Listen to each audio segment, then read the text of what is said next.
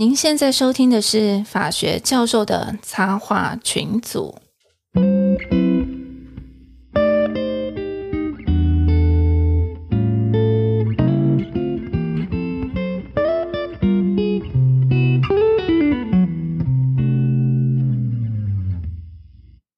Hello，各位听众，大家好，我是陈功桥。我是香香教授，嘿，我是水宝，我是东海湖，我是树作雕，我是文化麦，哦，今天阵容坚强，好多人哦。对啊，今天好多人哦，而且重点是我们今天有邀请了两位特别来宾。然后呢，一位呢是我们上次在讲对动物福利的这个呃文化埋教授啊，我待会再来介绍。你看上了我们的节目就会上瘾，对不对？然后我们又我们又签了一个旗下艺人，然后等一下又要发一支麦克风给他。我们不用麦克风，他自己想办法。但是那个就有有录节目，我们就帮忙上架这样子。对对对我们又多了一个旗下艺人，真的很很不错。只要来过我们的节目，都编旗下艺人。对 然后我们就变成最大的一个组织帮派吧。对对对对。然后，但是我们今天有个很特别的来宾，呃，苏州雕嗯教授，对不对？然后我一直以为是刁民的刁，可是他刚刚一直强调说他是这个，那那那是哪个雕啊？貂蝉的貂吗？是的，对。苏州雕老师，那苏州雕老师他其实是呃，这个他有非常特别的经历哦，他是这个关西第一大学这个浪速大学。其实我也不知道为什么叫浪速，这是他们讲的。然后据说知道的人就会知道，然后就会肃然起敬啊。那然后像我这种每次都是只有去日本这个促进经济的，我可能就不知道浪速大学浪。速大学是很伟大的大学，对啊，进击地区第一大学，对不对？对，然后这是的呃它的代称嘛，浪速大学，然后的这个呃博士啊。那为什么我们今天会邀请了，同时邀请了这个文化麦还有这个苏州雕老师，然后来我们节目呢？那是因为我们今天要讨论一个该怎么说呢？很冷门的议题嘛。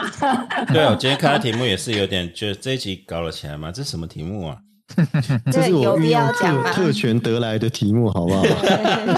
那自己讲一下你这个题目啊。其实我是叫做你要是你你要不是说你要讲到那个小爱跟小杰，这个本来、嗯不然我还我们还不想来录哎、啊。我们今天就是要来讲小爱跟小杰啊，不是这样吗？啊，所以 所以是国际婚姻主题到底是什么？国际婚姻吗？还是奥婚姻嗯奥运奥运第一隔集？差婚，对对我，们要讲的叫国际司法很重要嗯，吗？国际司法，私人的那个私吗？私人的私啊，对啊，OK，那哎，我们啊，国际法跟国际司法有什么不一样？不一样，一个叫国际公法，一个叫国际司法。啊，有国际公法，有国际母法吗？他一定要讲。这种是一定要讲这个烂梗，没办法，你让他讲一下，但是他一提，他如果想尽办法，在，后面来突袭各位。我们法律只有分公跟私，没有再分公跟母，好吗？这样子，哦，这样子，我们法律没有在分公跟母而已。没有没有哦没有没有，哎，所以对啊，不过我们还是我们在开始讲那个国际司法到底在做什么之前，我们还是要先这个请我们的特别来宾跟我们大家打个招呼啦，而且也要先请我们这个这个浪速大学苏州刁民教授，然后来讲一下为什么之前要叫苏州刁，然苏。州貂蝉教授了。哦抱歉，抱歉，抱歉。欢迎你知道我看到那个，我看到那个美女教授就会开始不这个激起那个竞争意识了，对不对？然后就是有心结要抓是就刁民有心结，有心结。好，那我要配个乐，什么乐？欢迎我们的苏州雕老师。哦耶！会有音乐下吗？因为我在等音乐，哦，没有吗？好 好好，就好。我首那我首先要先说明一下我的名字，因为因为我在东吴大学任教，那东吴的旧址是在苏州，然后所以我们的英文名称也叫苏州大学，就是苏州 University。对，所以我想说就用苏州这样子。那其实我一开始我比较想要的是苏州桥，知道吗？可是就、嗯因为大家都知道东吴就会想到三国时代，然后东吴孙权又会想到大桥小桥，可是这个桥就已经有成功桥这个大大美女先抢了，就来不及了。哎呀所以，不好意思啦，你也是可以叫对啊苏州小桥啦，我不介意啦。所以，所以明天那个娱乐版会有人说呢，主持人三国时压压迫来宾禁止使用相同之桥，这样子。等到我讲三国时代还可以压过大小乔的，大概就只有貂蝉了，所以就选了苏州貂这样。这好有心机哦！啊，这更有心机了，姐真气死了。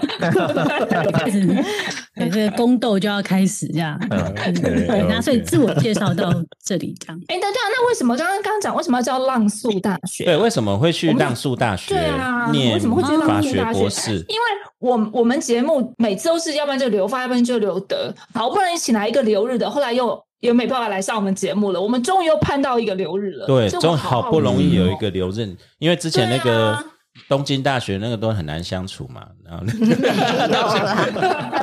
没有，但是真的是关系关系浪速大学，这是真的是很特别的经历。嗯，台湾没有多少人是浪速大学嘛没有啊，呃，嗯，对啊，可还是有啦。我们法学界也是有一一两个这样子。？OK 是 OK，对，然后那个当初会去浪速的话，主要是因为因为刚好就考交就考交协交交流协会的奖学金，然后就考到了，然后就去日本。然后那时候因为我很怕冷，所以像东北大啦。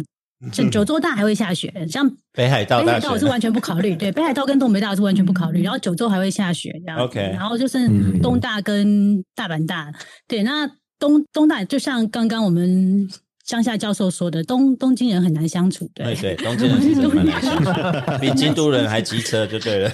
你在东京问路，你在东京用日文论问路，没有人要理你，要用英文问路才会有人告诉你路怎么走。这样，哦所以嗯对啊，那可以在在浪速，对，在 在关西地区就不一样，你在那边你地图拿出来，人家就会主动来问你说你想去哪里。这样 对，所以这嗯，我我也超喜欢浪速地区了，晋级地区。我们刚才才讨论到底是关东派还是关西派，就我们现在发现哎，那我问一下，那大阪跟京都会有心结吗？呃嗯，像京都可能是会觉得格调比较高一点了。那我们大阪会觉得，我们浪速，我们浪速会觉得那个 我们是比较和那个平易近人，对，哦然后我们都很和善。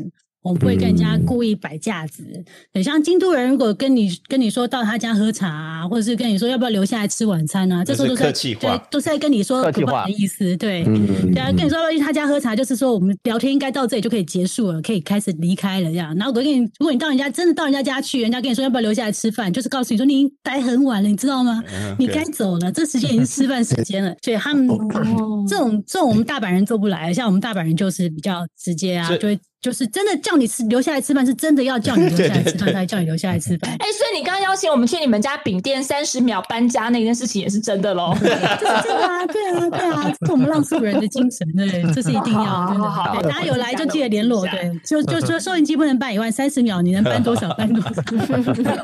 暗赞暗赞，对啊，哎，既然提到这个，那就那个呃，我们苏州刁老师就夜配一下那个我们这家名店吧。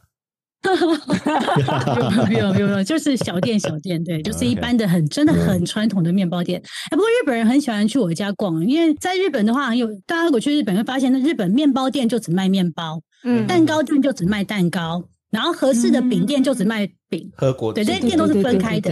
对可是他们来我家，他们都会觉得哇，为什么我家是面包？到底是面包店还是蛋糕店？可是又有卖什么太阳饼、老婆饼，什 么古老的饼这样子，什么凤梨酥、蛋黄酥都有。刚刚说还有寿桃，对不对？有，我们家端午节还有粽子，元宵节还有汤圆，中秋节月饼。哇对，所以小时候就就很痛苦，因为小时候你就要就常常要帮忙啊，你就是在外面就是要顾店，要帮忙顾店。所以那时候我爸妈都所以，所以你是因为在饼店，然后才决定去日本吗？好像这应该也没有什么逻辑，不过我还是因为你们家那边 有一点日本客人很多，因为在行天宫旁边嘛。有有有，对，我们在行天宫附近，所以就是其实小时候也是蛮多日本客人会，就是就是那个散客会来经过这样，那时候就就会觉得，哎、好像会日文还不就就会呃就会听到一些日文，就觉得可以学一下。日文比较简单，就觉得哎，听嗯，对，日文真的很容易上手，所以我也常跟学生。所以所以你日文的启蒙是从那个面包店来的吗？我应该是跟大家一样，都是看漫画开始的，就是小叮当啊。哦，OK OK OK，哎，我们也讲小叮真的不能当就知道我们的年纪了。对，现在就哆啦 A 梦哆啦 A 梦哆啦。对对对。哎，我们也真的不能小。看这种影响。最近不是一个新闻，就是呃，看了很多漫画，然后现在在日本得到直木赏嘛，还借川借川赏哦借传赏，对对对对对传嗯用对，那我可以很好奇再问一下苏州雕老师吗？为什么你会念国际司法啊？感觉又去这个浪速大学，然后又这么有前途，为什么要这个选择这样子？你可以做点有趣的事啊，对，不当速大学 法学院人生很光明哎、生这样是光明哎、为什么要这样？浪速大学这个是以嗯国际司法出名吗？好像也也不是，公法类也蛮版版大化，在商法其实也都还蛮对对商蛮法是就是跟关系其实都是生意人。其实不管是版大或是神户大，其实商法都还蛮有名的蛮。强。对，然后版大还有家族法也是蛮有名的对对，对家族法的老师也很多。对，那会去大阪会念国师，主要是因为我在台湾，因为我我我念书念好久、哦，对我在台湾也念到硕士班、博士班。那因为我在台湾的时候就已经是念国师了，对我在台湾念博士班的时候才去日本，又念了一次硕士，又念对，就是念博士这样。哦，对，那所以主要就是因为当时在台湾的时候就念了国师，嗯，那当初为什么在台湾硕士班，其实就从硕士班开始念国师嘛？那硕士班为什么想要念国师？因为那时候觉得国师才三十一个条文，应该是比其他的 其他的好念这样。而且当时的年代，国师是律师考生论题一题，司法官考试问题两题的时代，显学对显学，嗯。曾几何时这样，所以这个也是告诉各各位那个年轻的听众朋友，这样有时候看事情要要看远一点。呃，不过这个国师念了之后，会发现它其实没有想象中那么简单。当初觉得只有三十一条，可是你真的念下去之后，你会发现说，其实国师你要把它念好，你必须要把民法不不就是民法、商法、实体除了实体法法基础要好以外，其实程序法也很重要，因为其实国师它本身就是程序的一环。对对，所以我去日本念的时候，就念的就是国际民事诉讼法。其实我去日本不是念纯，不是念国师，我是念国际民事诉讼。嗯然后它也是广义的国师的一部分，所以等于你诉讼法也要会。所以为什么国师通常在各个学校都会放在高年级？主要的原因也是这样子，对因为等于要念完民商事实体法之后，还有程序、民事程序法之后，才有办法去念国师。对对嗯，然后我也很想听一看其他老师们为什么当初念国师。对啊，那所以为什么那个我们，像文文化文化麦文化文化麦教授，对啊，当初为什么？因为我们上次有介绍嘛，上次虽然第一集是被我们抓来讲这个动物保护，而且还这个颇受好评哈。好，那对啊，然后可是我们也很好奇，那为什么你也要？我一直要克制我自己讲，不能讲说自甘堕落，不然的话我就会被三台屏 这这句话一句话惹这个怒国师老师，一句一句话惹怒，我们大家可以来试试看，怎么样一句话惹惹怒三位国师老师。可是那你为什么会选择念国际司法？其实我呃踏入国际司法这个领域，其实我自己都觉得不知道怎么讲，有点莫名莫名其妙。应该是说我在大二的时候，呃呃，我大学的时候，我们国际公法是开在大二嘛，那、那个时候因为才大二，什么公法、司法什么搞不懂。嗯所以那个时候，哎，想想说有国际公法这个课，我就赶快去书店要要要买书。嗯哼哎，结果看到了马老师的一本国际司法，我就以为是国际公法，我就赶快买了。哦一斗国际法哎，你看，不是国际只有我们搞不对啊，就国际法三个字嘛，对不对？对不对？反正有国际两有个字 international 字嘛。我就买了。然后哎，结果结果后来带带去上课，发现好像不是啊，那那不是，那就反正也买了，就闲的时候就来看，哎，发现其实很有趣，所以自此就开开始决定，哎哎，可以以这个来作为呃将来的一个一主攻这样子。嗯，所以这个也是讲起来应该也算是误打误撞，嗯，OK，误打误撞，对对。嗯。嗯，哎，可是你误打误撞，还就一头栽进去，还没有想要出来耶。对啊，这个就就可能中了毒了这样。哎，那东海湖嘞？从我认识你，你就是念国际司法啊。对啊，对啊，这个啊、我跟你讲，你你去问很多国际司法老师，我们上次开会的时候，我我有问一个我们国师的前辈啦，嗯嗯那个一个赖赖法官。哦，那嗯他、我们几个在聚会的时候，我们就讲说，哎，为什么你会学喜欢念国师或念不念其他的东西这样子？嗯然后他想了半天，他就说，哎，不知道，就是喜欢这样子。嗯 好，嗯所以我我觉得那个那个刚开始来讲的话，其实每个人都有不同的理由跟经验啦。哈。那就是说，呃，我个人来讲的话，我刚开始其实主要原因是因为我真的不懂国师在讲什么。嗯就是我们老师，我们老师是我们的陈老师，陈龙修老师，他上课是非常随性的啦哈。所以你上他课，我就坐在那边，我第一天我在想说，哦，要学那些恭喜啊这样子哦，我就听不懂你在讲什么既然可以这样说，我们小英总统的学长，反正就是说我完全不知道他上课在讲什么东西啦。那我就想怎么办哈？因为你到大四了，你很怕自己被当掉，就没办法毕业，对不对？嗯那打死都要搞清楚啊，所以我就拿书去念。然后他的书又是很难看得懂的，因为陈老师哈，基本上他的英文比中文要好，所 以他的他的书我真的不大容易懂他在讲什么。而且他其实也不是写给初学者看的，所以我那时候跟文化麦一样，我就去看那个马汉堡老师的书。那我看他书哈，我这人就不喜欢从第一页开始看，我都从那个什么，你知道吗？从那个历史发展的那个东西开始看，因为以前最喜欢看历史书嘛。那嗯。马老师正好那本国际司法里面就讲一大堆有关国师的故对事，这样对对对，我就觉得哇，那个很引人入胜，那个是我从来没有看过那个其他的法律书这么有趣的哈，就慢慢翻慢慢看，他就被吸引进去。啊，是因为这个样子误打误撞进到国师里面去，然后后来另外一个就听人家一个传言说国师可以发大财，哦 OK，我告诉各位哈，我告诉各位千万不要再相信这种没有根据的说法，这就是股市啊。那个股市老师叫你买什么，通常就是他要出货的时候啊，对不对？我说有没有对？制作人，我说对不对？对不对？我我我我我是韭菜，我也不敢讲，我也是，我还是水跟韭菜。没有，但是讲那么多哈，既然已经进到主题了，是不是请三位教授？虽然不管是误打误撞还是误会了，总是栽进了国师的世界。那现在真的不是那个梗啊！国际司法跟国际法到底是差别在哪？国际司法是在做什么的？因为这边有一些可能，包括我我打赌啦，因为连现在大学部的法律系。嗯，博士也是选修，很多学生其实根本不知道国国际司法是什么，可不可以这边请三位大师帮我们解惑一下？嗯对啊，而且重点就是你们当初可能也是有点搞错，然后重点你们最后终于翻了书去确认了，也研究了这个领域。然后，对啊，现在这个可不可以帮我们解释一下它到底是什么东西？我我们讲一个最简单的例子了哈，嗯就是小爱跟小杰的嗯哦，福原爱跟、那这个就是对对对，那国师的关系吗这不是在讲隔差婚吗？对啊，对啊，对啊这不，是在讲不伦吗？对啊，对啊，对啊。这跟国际司法，这我以为国际司法这有刺激吗？他在讲大股祥平呢，那古祥平，祥平跟国师有关系哦，呃，因为跟小爱在一起的，听说很像大股祥平这样子，哎，哦对对对对对对对哎所以国师是这个案子就是国师的案子，嗯，为什么？为什么？对，为什么呢？因为涉及到福原爱就是外国人呐、对啊，，当你跟外国人之间有一些民事的法律关系要处理的时候，那个就是国际司法的问题啦。哦，可是他不是嫁来台湾吗？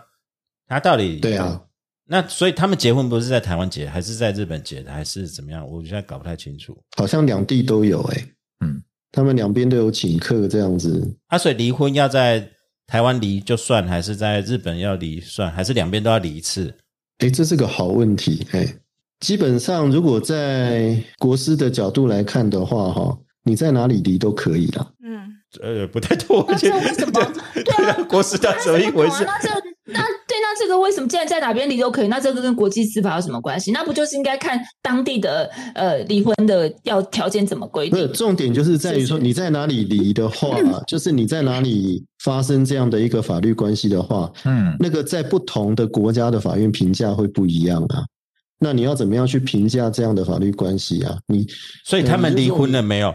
他们到底 离婚了没有？离婚了，离婚了，他们在台湾离的。可是他人没有，他人没有回为什么会台湾啊。跟国际司法有关系？国际司法到底是在规范它里面的哪一件事情？你可以讲一下吗？嗯，就是说哈，你如果要离婚的话，我们一般来讲有两院离婚跟裁判离婚嘛，对不对？啊，那如果说你两月离婚的话，当然两个人都同意要离婚，这个就比较问题比较小了啊。那如果你说裁判离婚的话啊，每个国家对裁判离婚的一个规定啊，可能不大一样啊。比如日本的规定跟台湾规定可能就不一样嘛。嗯你有一些裁判离婚的事由嘛，好，包括你谁可以主张裁判离婚，不履不履行同居义务，哎，类似像这样子啊，或者说说呃，跟大谷翔平出去啊，那这个在日本是非常罪恶，在台湾可能是很光荣的事情，这样子 没有啦，随便讲。我的意思是说，嗯像这个情况，就是说裁判离婚的事由，可能每个国家规定不大一样啦。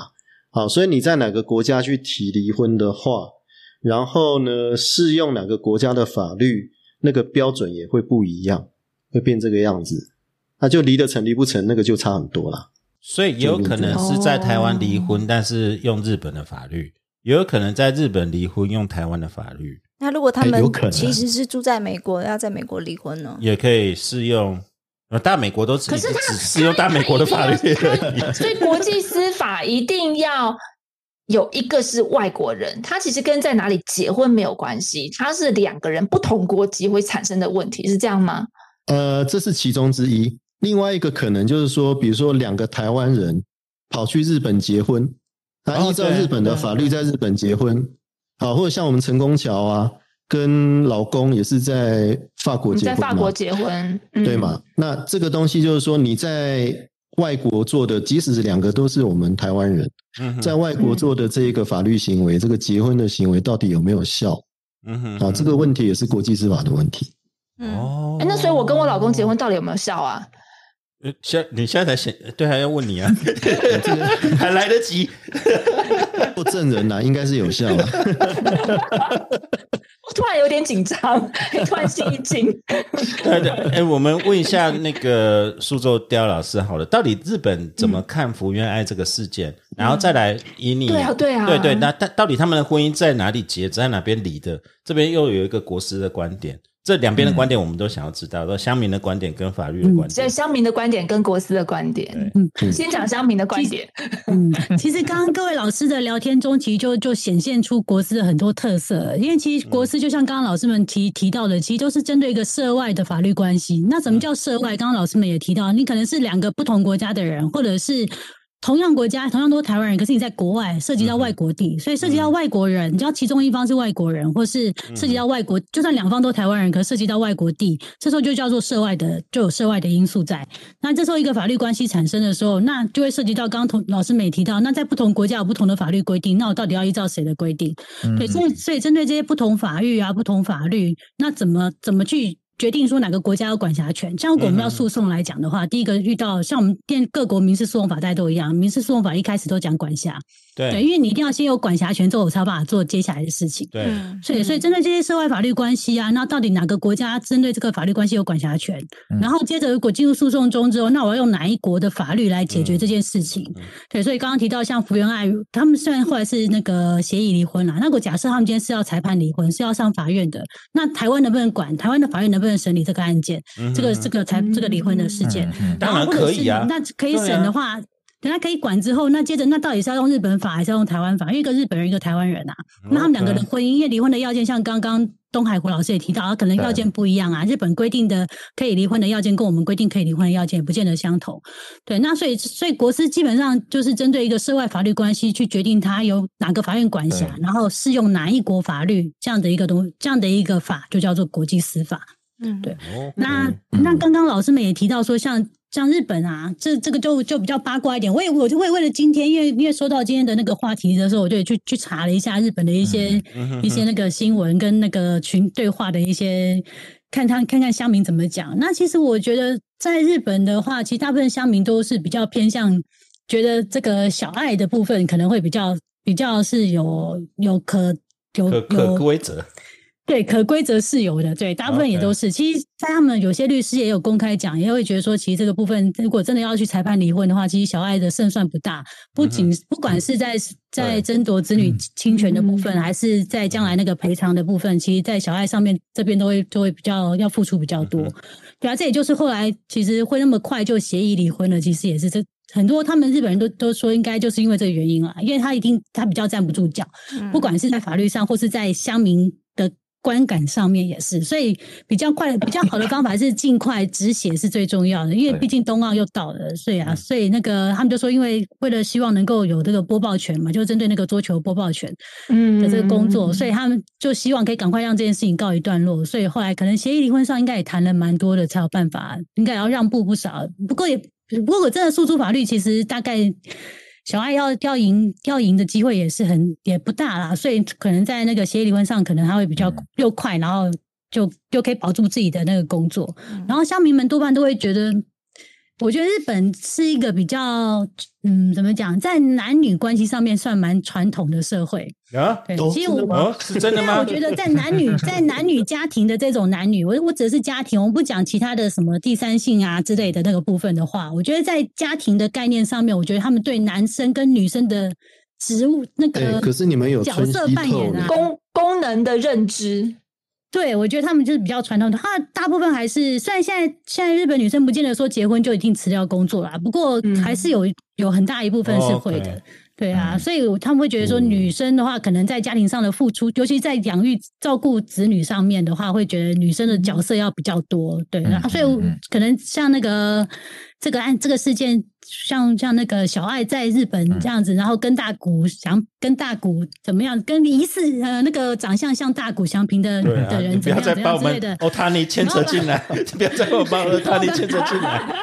我们 L Los Angeles 的的的欧塔尼牵扯进来好吗？对，对对，然后那个小孩放在台湾，这个我觉得就就一般乡民就无法接受，就会觉得这不是一个哦，可是，一开始这个事件一开始的时候，他们不是说什么呃，就是呃，他们本来也都不赞成她嫁给这个呃这个下嫁台湾人吗？对下嫁台湾人啊，不是台湾人的问题，就是他们在那个体坛上的地位哦是差桌球的对，在桌球的地位是差很因为多的。福原爱是不是以前是真的是在结婚前是日本人的福原爱，对啊，哦，对啊，日本的女儿啊，这是国民女儿啊，嗯也是中国的中国的。福原爱，也是中国的福原爱，但一直都不是台湾的福原爱，是这种感觉。嗯，可是其实他们结婚的时候，那个有我还蛮多日本朋友，他们那他们说他们那阵子还大家还蛮流行，就是希望可以，就就因为都有这报道嘛，然后就是他们在台湾会拍婚纱啦，然后还有像朴元爱那个坐月子的时候，他们说台湾有那种月子中心，这是日本人无法想象的。对所以他们其实日本没有讲日本没有月子中心，没有，没有这种没有那种专门，他们这种专门机构，让人家可以在里面，然后有人帮你照顾小孩啊，然后让让你可以让那个嗯嗯嗯产妇可以好好休息，这个对他们来讲是非常难以想象的，嗯。所以他们就很羡慕。所以那阵子其实还蛮流行的，而且他们对台湾，而且日本，我觉得大部分日本女生对台湾男生的印象都还蛮好的，嗯哼。嗯对，会觉得台湾男生比较体贴，对啊，然后那个那个会帮忙拿包包，对对，会帮忙拿包包，对嗯，是啊，然后小杰的形的那个形象也很好啊，所以其实他们我觉得隔差婚可能会有人讨论，可是大部分的人都会觉得，对女至少女生会觉得，哎、其实感觉这个是嫁给小杰欸这个我觉得我要帮小杰说个话、哎、嗯。因为讲坦白话，熟，对不对？哈？不是不是，我说他都我们新族人。OK 哦 OK OK，好好，那我是说，其实事情发生到现在了哈，讲坦白话，我觉得江家的表现很好，人家都没有任何说过一句不好的话，嗯。哼，然后也没有多说什么，嗯。然后小杰也没有骂福原爱，什么都没有这样做，嗯。他是非常非常客气的。那时候连他妈妈都是江家在台湾照顾的嘛，对，即使他一个最大的问题，人家拿出来讲的，他的大姐，他也没有讲任何话。嗯哼哼，江家没有对他们说任何的不好的话，对那这一点我觉得应该要给人家肯定的。嗯，好。嗯对啊，哎、我这边查一下，就是刚才因为苏州刁老师有讲说，日本还是传统，就是不伦还是会有很大的道德非难，这个在台湾不一定，我们这边台湾呃学界里面的不伦反而变成荣誉勋章。我我我我应该说，女性的不伦会有比较大的非 难，啊对对男男性的话，其实在日本他们还有内缘关系，所以他们这个部分男性的可能就不是那么的受到苛责，嗯可是女性的部分，我觉得相对会受到比较多的苛责。我我要讲的重点不是这样，我再收回来，因为福原爱跟江家江那个小杰，他们都是高收入。那现在就要问一个问题了，就是说，那因为离婚要分财产嘛，嗯那这些收入是不是就会牵扯到说日本的游戏规则对谁比较公平，还是台湾的游戏规则是对谁比较公平？这种情况会出现，这也是你们国师在管理的守备的范围嘛？那这个、嗯这方面呢，像那个说戴老师，你觉得像这个离婚的财产是台湾的法律比较有利呢，还是日本的法律会比较有利呢？甚至他们现在协议的时候都要、都要注明适用哪一国法了嘛？其实像现在他们是协议离婚的话，就比较不就因为这个针对财产的分配，我相信应该也在协议的一部分，应该里面也会去谈到。如果假设他们是诉讼的话，其实做一个跨国的律师，其实。跨国律师还是要懂国师啊，因为你今天如果做一个跨国律师的话，其实你就会去思考，到底今天到哪边去诉讼，可能对你的当事人比较有利。对对对，然后还有在准据法的争争取上面，你可能也会去考虑，说说，哎，我我们应该要尽量想办法去争取用哪？当然，当然，准据法是有一定的规则啦，哦，那只是因为毕竟各国的国际司法不一样，所以他选择准据法的。规的那个游戏规则会有点不同，所以可能在不同的国家提起诉讼，适用不同国家的国际司法。有时候你选到的准据法不就有可能不一样。那所以你就要从管辖就要开始讨论，就要开始考虑说，为了能够选到我想要的准据法，可能我一开始应该要去哪边去提诉讼，可能会比较有利。对，那这一块的话，其实日本跟我国，因为我们都大陆法系，所以我们在这一块的规定差差不是那么大。嗯哼那他们今天如果要诉讼的话，基本上像那个我知道小杰当初不是在高雄就已经有提诉讼了嘛？对对对嗯对啊，然后应该诉讼，然后这时候我们就会先看有没有管辖嘛，因为基本上这是婚，因为小孩子也都在台湾，那婚姻的那个所在地也在台湾，所以台湾应该会有管辖权。然后就是，而且我们现在这种跨国的事件，我们家事件法也有规定，就是家事件法五十三条就有规定，那个其中有一方是我国人，我们就会有管辖权了。对，所以小杰是台湾人嘛，所以我国自然有管辖权。那有管辖权之后，接着就会看社民法去找他们的准据法。然后我今天就会在离婚的时候，应该也会合并合并针对那个财产分配啊，然后还有那个子女间的侵权啊，都会一并的去去提起。然后这边的准据法，因为他们。毕竟还是有共同居，虽然小对虽然小爱可能很久没有回来，嗯可是不管怎样，这个共同居所住居地，我觉得应该还是会觉得是在台湾。我个人会觉得应该，因为没有没有这个是案件事实啊，没有明确事实可以去判断，所以我不是很确定。可是基本上我会觉得应该还是会用台，会认为他们有共同居所地应该是在台湾，所以应该会用台湾法作为准据法。对啊，这个部分也可以看所以所以。我我、嗯对，所以我我很好，就是我我在呃算是 summarize 一下，所以。国际司法，因为当我们讲了一个民法，民法处理私人之间的法律关系啊，公法处理什么国家跟呃政府之间等等，这样我们会用一句话来总结那个法律嘛。那你如果说国际司法，我能够讲说，它就是去寻找呃，你说去寻找呃，就是去确认管辖权跟确认准据法对对的法律关系的法律吗？是这样子吗？嗯，它还有应应该这么讲部分？应该要怎么说？国际司法传统上在，如果是大陆法系的话啦，它的研究范围哈，就是有两个重要的重点，嗯。一个叫做管辖冲突，嗯。一个叫做法律冲突。突那那个冲突的意思哈，其实白话来讲就是说不一致才会有冲突的这个问题。嗯。也就是说，各个国家管辖的规定不一致，或是各个国家的实体法律的规范不一致，所以产生这种不一致的现象，这个叫冲突啦。那国际司法研究说，就是要说怎么样去把这种冲突的现象把它呃这个消弭掉，尽量让这个做成的一个判决，让它有个稳定性，在每个国家都可以被承认、被执行这样子。所以这个是国际司法的一个基本的工作跟目的啦。啊，那所以刚刚我们在讲说，像小杰、小爱这个案子的时候，其实比较重要。刚开始对于律师来讲，第一个一定是选战场，就是说你要在日本打还是要在台湾打。那选战场这件事情，就是涉及到管辖冲突的问题。就是哎可是我再我再问一下对，嗯对，可是我现在再问一下，现在大部分除当然像婚姻这个没有办法，嗯可是现在大大大部分商事商业上的契约，它最后面其实都会把就会都最后一条不是都会写说我们这个就是去哪里打诉讼，然后根据什么准据法。异地那如果都写了，那对对，那如果都写了，还需要国际司法吗？这个可以这是个 challenge 好问题这个可以这不 challenge。是这这乡民的问题吗？对对，是不是这个写的到底有没有用？可不可以作废啊！？我的律师都告诉我这一条要把它写上去，那每个连范本上都有啊。我如果都是写的话，那还需要国际司法吗？这个哈，就涉及到说哈，你去约定这个我们叫合意管辖，对不对哈？嗯这个合意管辖呢，如果是在呃纯粹是内国案件，就是纯粹是国内的这种案件的时候，不是国际司法案件的时候，而这种所谓的合意管辖，它其实是有排他性的。好，就是说你只能在你只要合意，比如说在台北地方法院起诉的话，你只能在台北地方法院进行诉讼行为，就只能这样做而已。那其他高高雄啊、台中啊，你都没有办法取得管辖权。但是如果今天哈，你把这种所谓合议管辖，呃，这种合意都解释为是所谓排他合意的话，会出现一个问题，就是说，在国际性的案件中，哈，往往出现一个最大的问题是，那个当事人的经济地位不平不平等。嗯哼哼，啊，比如说你是 FB 的使用者，FB 是一个美国的公司，它是一个富可敌国的大公司，嗯那它可以定规则啊。我说，如果你今天要告我的话，我们两个合意到加州的地方法院，那个加州的什么圣塔克拉拉郡的那个法院来告我啊。嗯那你如果要告他的话，你要飞到加州圣塔克拉拉郡告哦，嗯你不能在台湾告他哦，会变这个样子。即使 FB 在台湾有财产，你也不能告他，会变这样哦。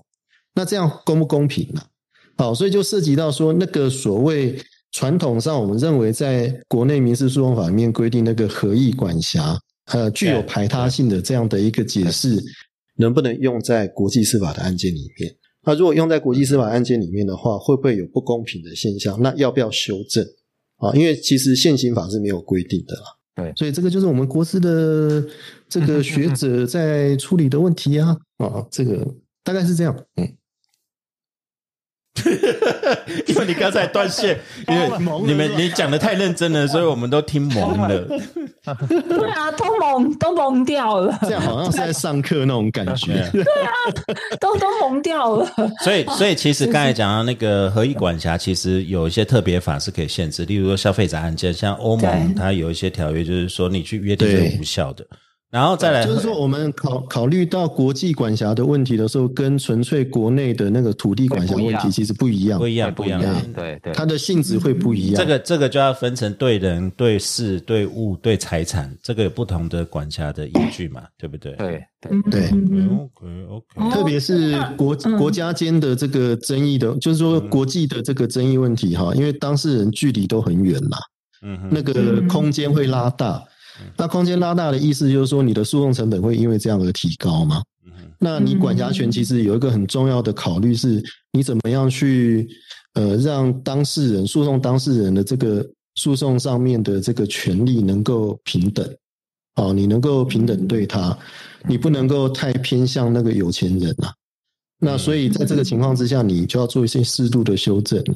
OK，那个是那我谓消费者请三个保护，对。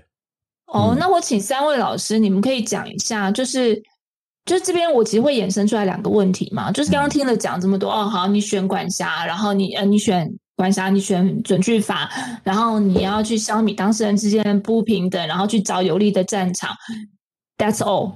啊，我有疫苗 惹怒国际司法老师。啊，对对，就是说哦，我们刚才就在讲如何一句话这个问题就很大了呢。的惹怒惹怒国际司法老师，就说，好啊，那那这些法院就都定下来了嘛？他法院也定下来，准确法也定下来，好，定下来就定下来啦。啊，接下来，然后人家会说，哎，那后面我们要开始要开始开始实际上诉讼，这个东西比较重要啊。好，那所以我这边的问题就是，你们为什么呃，就是国际司法到底重要在哪里？好，你我们今天的主题是国际司法很重要嘛？好吗？国际司法到底重要在哪里嘛？那你觉得你处理过的案件，或者你知道的事情，你觉得因为这个案件，因为国际司法它没有弄好、没有处理好、没有学好，然后以至于一败涂地，或者是说，就因为他做了那个非常聪明的国际司法的选择，然后这个案子从此以后就就，诶，我我可以也好，案子也不会一飞登天。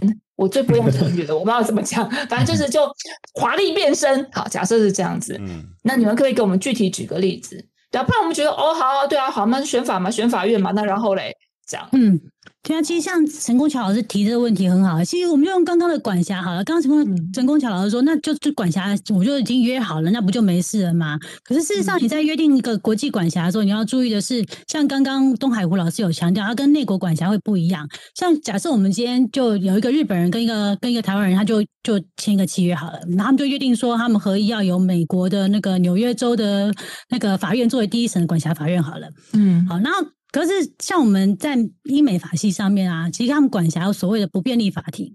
那你今天一个日本人跟一个台湾人，你们的义务旅，你们这个契约关系都发生在日本、台湾义务旅行地也都在那里，跟我美国什么关系？你们两个人干嘛跑到我美国来台来我们美国告？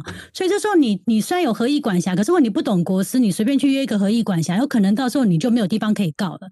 所以，像这个日本人当初跟台湾人定了一个合议管辖约约款，然后约定由美国纽约州地方法院作为第一审管辖法院。然后今天这个日本人他可能来台湾告的时候啊，台湾被告就会主张说：“哎，我们有合议管辖在美国。”好，那那日本人就说：“好，那叫我去日本告。”然后他去日本告，呃，对不起，那个日本人就说：“那我去美国告。”好，那他去美国告的时候啊，这时候。被告律师如果够尽职尽责的话，他就在美国主张说：“哎，美国跟跟这个案件一点关系都没有。那这个受理这个案件，我们在不管是证那个证据的调查啦，或是对我们美国的那个公益私益上面都没有都都会造成伤害等等的话，他可以主张不便利法庭。所以，比如说你去你依照合议管辖想去美国告，可是美国法院可能会觉得你这是一个我我美国是一个不便利法庭，所以这个案件我就我就不受理了。嗯，所以变说。这个日本原告他可能会变成到被告住所地也没办法告，然后到合议管辖法院也没办法告，然后这个案件就永远没有地方可以告。这就是如果你不懂国事的话，可能在约定的时候就可能会把自己挖一个很大的坑，让自己没有得跑。所以会竟然会发生我完全没有地方可以告的状况。嗯，有有可能，有可能，有可能没有学好的原因。有可能。可是你们刚才不是说合议可以排除吗？呃，没有啦，不是叫专属排。我这边其实要插一个，就是说。嗯，因为你刚才那个苏州刁老师有提到在美国告哈，其实我刚才在前面讲的就是我们还没有接续旁边后面讲 forum shopping 就是选择实体法。那有一些特别的案件，其实他很爱在美国告，为什么？因为他在实体法上面，在美国的传统的侵权行为法 torch 里面，它有一个一个损害赔偿计算，这是全世界其他大陆法系没有的，嗯，叫做惩罚性损害赔偿 punitive damage，嗯，所以。以前我们在看台呃美国很多法院的案例里面，我以前念过，我我今天为了这个这一集有去翻出来说，哎，证明我好像以前有念过相关的书。最扯的案子是发生在苏格兰的空难，然后飞行员是苏格兰人，然后我记得是英国还是苏格兰，反正所有人都跟美国没有关系。然后航空公司也不是美国的，可是最后在美国起诉，为什么？因为他们为了证明说是发动机，发动机里面是美国制造是没错，但是因为在美国的话，主张的损害赔偿额会更大一点，会巨大一点点。哦，然后这时候这个管辖权就陷入说，呃，有一些国家的法院是不是这也要请教三位啊？有些国家的法院当然是，我想以法院公务员来讲，最好是都是 forum non-convenience，就刚才那个苏州刁老师讲的，就是法法庭不变原则。法庭不变变成万能条款，就是说法庭不被原则，被告只是驳回，我才不要审你的案子。但是其实有时候法院会采取不同的态度，是因为在某些案件实行管辖权的时候，例如说像家事案件，像刚才讲的小爱为什么当然要在台湾一定要管辖权啊？不然这个是台湾媳妇生出来是台湾之子，只是说我们没有管辖权就很麻烦了。这个会有国家利益或者特殊程度的考量。或者甚至是法律，说甚至是政治上的一个意涵，所以有时候国家还是会行使管辖权的，甚至后来延伸所谓的长臂法则。因为对我刚才想的就是这个 long long arm statute，就是像刚刚那个东呃，对不起，呃，苏州刁老师讲说，诶，台湾那个一个台湾人，一个日本人，我们可不可以在约定说，在美国，美国法院他到底凭什么，或者是他的管辖权要怎么样去主张？你当然你讲说是一个不变法庭，就直接。直接就他不会直接，他会找联系因素。但可是他对啊，所以如果他真的他他没有讲不变，然后真的就在就像你刚才讲苏格兰那个的话，那主要他是发动机在美国，还是有一点点关联嘛？对。那如果一个日本人一个美国人完全跟呃一个日本人跟台湾人，然后跟美国完全没有关联，可是约定在美国的话，嗯，那美国法院他有权利去处理这件事情吗？这这个之前发生过，我这边也要请教三位老师，就是说。其实过去国师发生最大的冲突都是侵权啊，亲亲孩子的亲子，嗯，亲子权，嗯嗯哦，就过去就是，例如说，呃，有人有台湾女台湾的妈妈在美国结婚了，可是带着孩子回来了台湾，然后。美国的，反正就已经很久没联络。但是不是有一个很厉害、很就是抢小孩？那个巴西的那个巴西那个也是。对，然后其实对对，其实完全都跟台湾没有联系因素。可是因为在国外的一招辩论判决拿来台湾执行，结果台湾的法院竟然判可执行。嗯，那这这个好像在你们国世界提引起很多的，就是当然我们不是一句话惹怒国师老师，就是说国师就并入四百零二条民诉四百零二条上一上就好了。对啊，对啊，对啊，对啊，对啊，对对啊。不过我这样听听，我觉得我我好像开始可以体会到一点国师。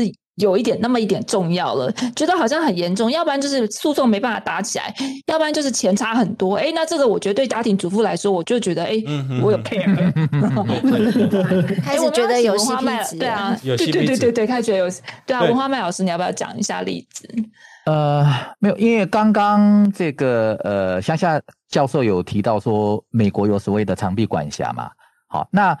呃，事实上，嗯，如果从我们国际司法的角度的话，其实英美法系国家它的管辖权，特别是美国，它的管辖的这个它的管辖权的建立其实是比较松散的。所以，例例如美国有所谓的长臂长臂管辖，可能只要有一点点关联，哎，它就可以管。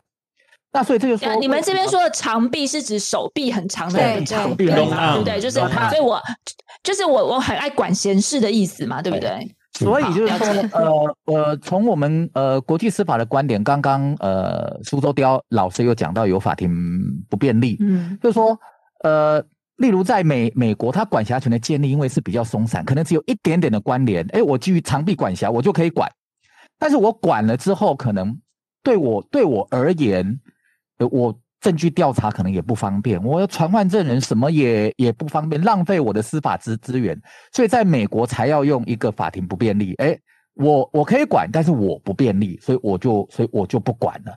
好，所以可能是有这样的一种一种一种一种问题啦。那当然，美国例外，哈，我自己研研究到的一一些案例，就是说例外没有关联，他也会管。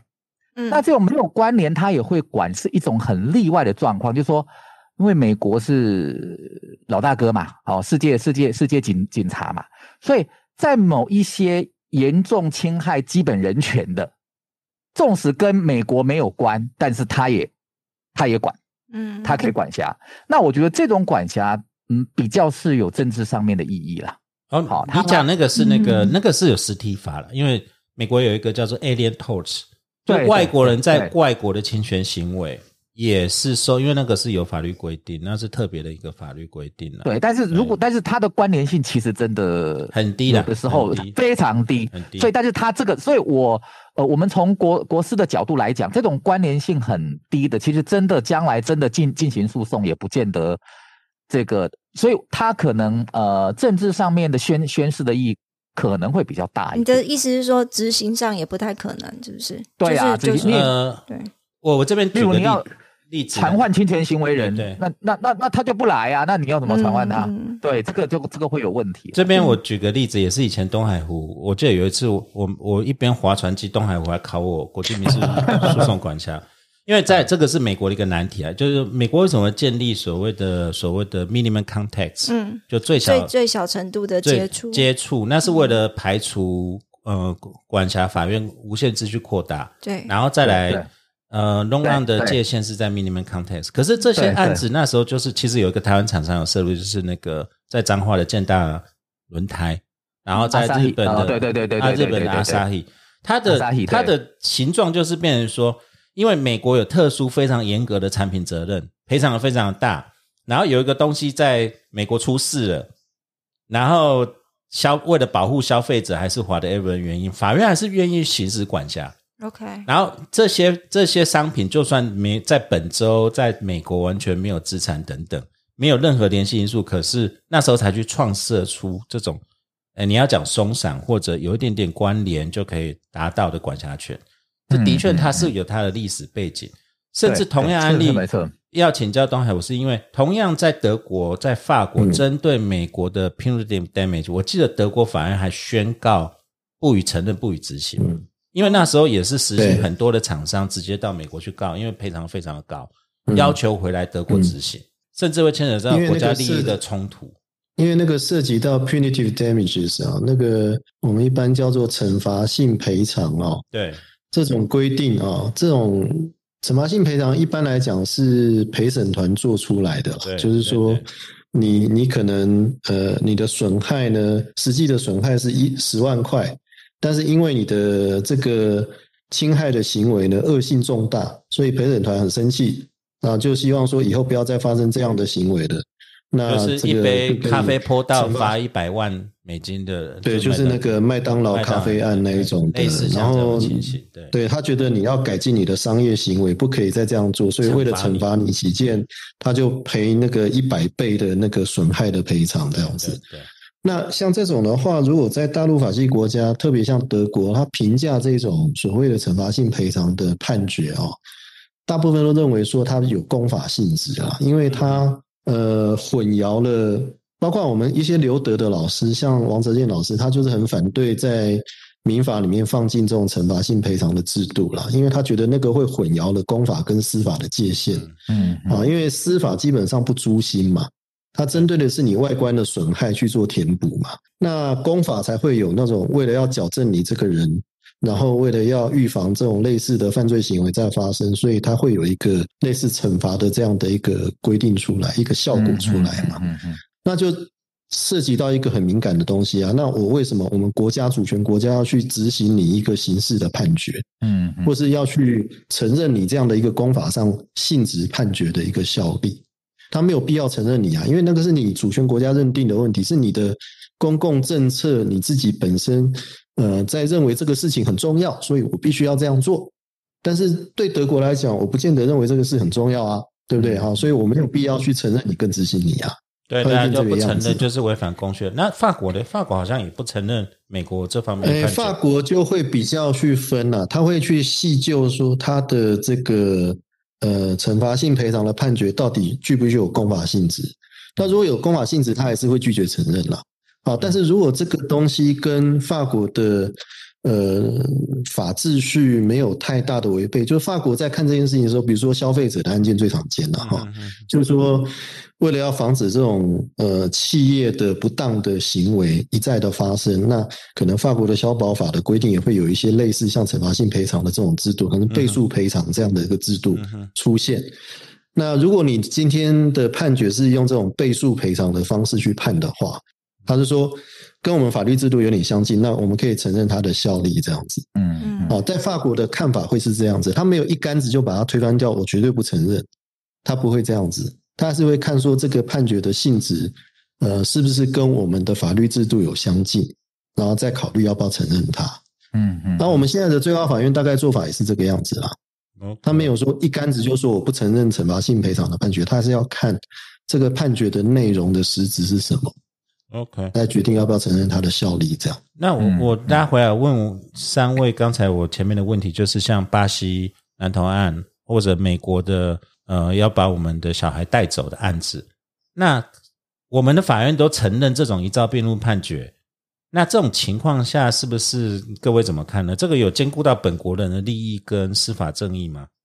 其实刚刚乡下教授提到那个，应该是指阮梅芬的案子嘛？对对对。对，其实那个案子的话，其实我是觉得我们反正是因为我们其实就有四零二，我们的四零二其实它其实就有做一些规范，就是为了避免说真的是单纯的依照辩论判决呢，还是你其实是有收到通知，而你自己不出不出庭的。对。其实像阮阮像这个案件啊，像刚刚您提到那个案件，其实它就是其实它是有收到通知的，他都有按照合法的程序去做通知。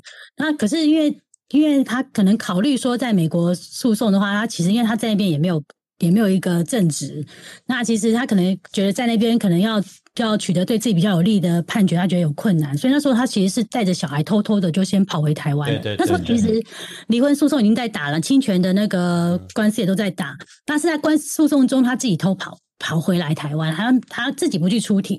那他其实是我们四零二其实就有规定，我们民诉四零二第一项第一那个第二款，我们就讲了，那个被告虽然没有出庭，可是如果你但书里面你有收到通知让你自己不出庭的话，那其实我们这个判决当然还是还是可以承认他的，因为他是有对你做合法送达，而你自己不出庭。那所以那个案子其实比其实后来反而是，我觉得反而是后来我们我觉得法院的处理其实是对的，因为呃，然后到后来因为立委们介入就变得比较复杂了，因为那后来人家美国的。美国那边的那个应该算父亲嘛，那个爸爸他要来执行那个，要就执执行。那对，那其实也执行了，已经小孩都带到机场了。可是因为当初当初进来的时候，护照是用台湾护照，然后可是爸爸拿的是美国小孩的美国护照要出境，那变成说你没办法出境，因为你根本没有入境记录，你不可能出境。对，因为他那时候执行的时候只教小孩，可是没有叫他把护照交出来。所以我现在每次上课的时候跟同学讲说，如果你将来要做这种强制人生的强制执行，尤其是小孩子，对，除了教小孩以外啊，护照记得，如果他是入境的话，那护照也要带，然后一一并的请他交付这样子。对，所以后来那时候就在海关出不去，出不去，所以就小孩就留在，就又在台湾了。所以后来才又提起改定侵权的问题，又又去那个妈妈这边又在在就在提起诉讼，然后就是要去改定侵权。然后因为改定侵权又又打了很久，然后后来法院就觉得说，因为小孩都在就就在台湾很久了，然后就直接就就判小孩子应该是因为他也不会讲英文的啊，都在台湾，所以就就判在台湾，就由妈妈来监护。那其实来来来担任侵权，那其实这样是不是正正确？其实这就涉及到我们国市常在讲，这就是一个。跨国的这这其实，在在在那个跨国案件中非常的多，尤其离婚案件都会伴随这一类型的事件出现。对，那我们都叫它是这个，其实其实小孩子最最常被绑架，都是被父或母一方给绑架的，就是小孩子绑架的这种问题，其实都是被父母亲绑架的。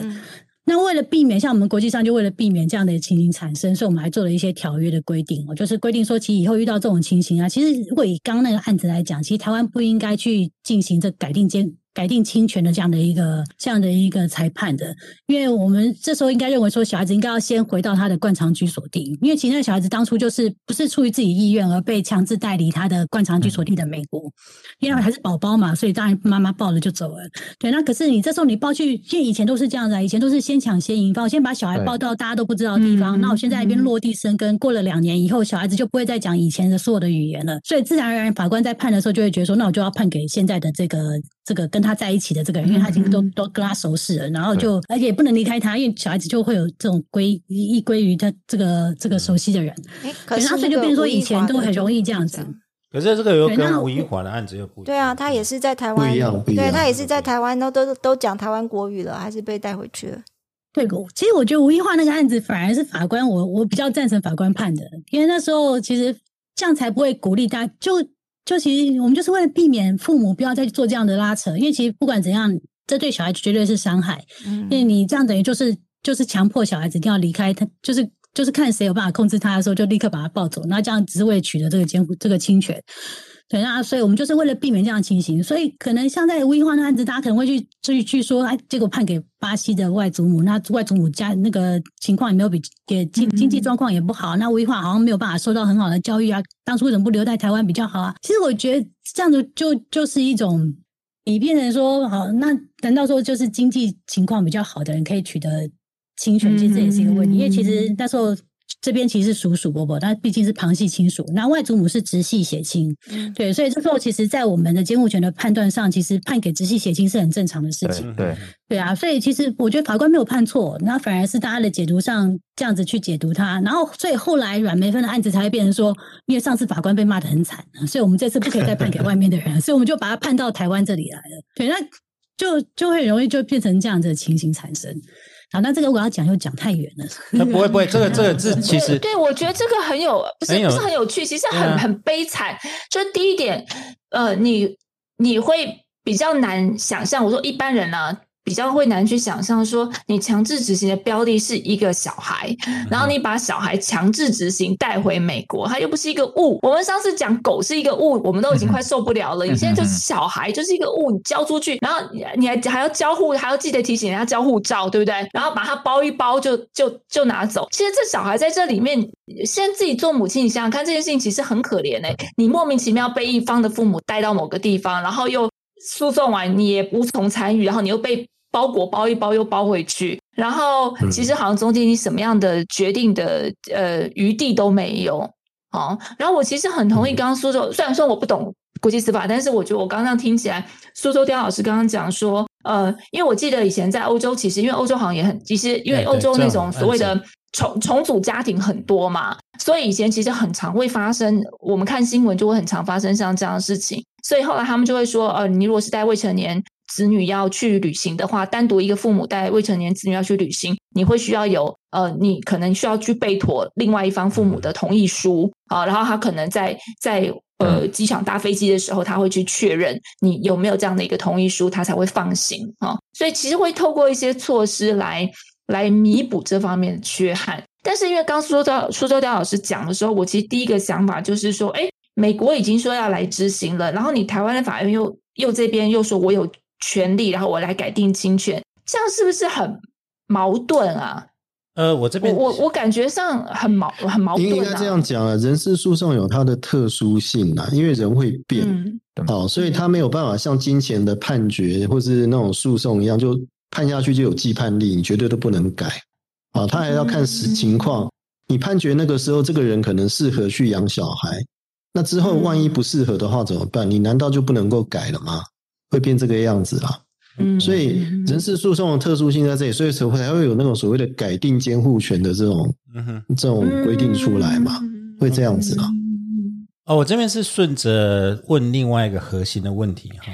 因为这两个案子都牵扯到这这你们三位大师的守备范围，就是国师的守备范围，就是判决的承认跟执行。对啊，我刚才就在想，那台湾改判侵权以后，美国就承认嘛？他就算了嘛？然后再来，这里面有一个要要点，这就是国师，这要问你们核心的问题：为什么在台湾国师这么复法？虽然刚才苏志娇老师刚才有提到有国际条约嘛，这些判决的执行或者要采纳这些。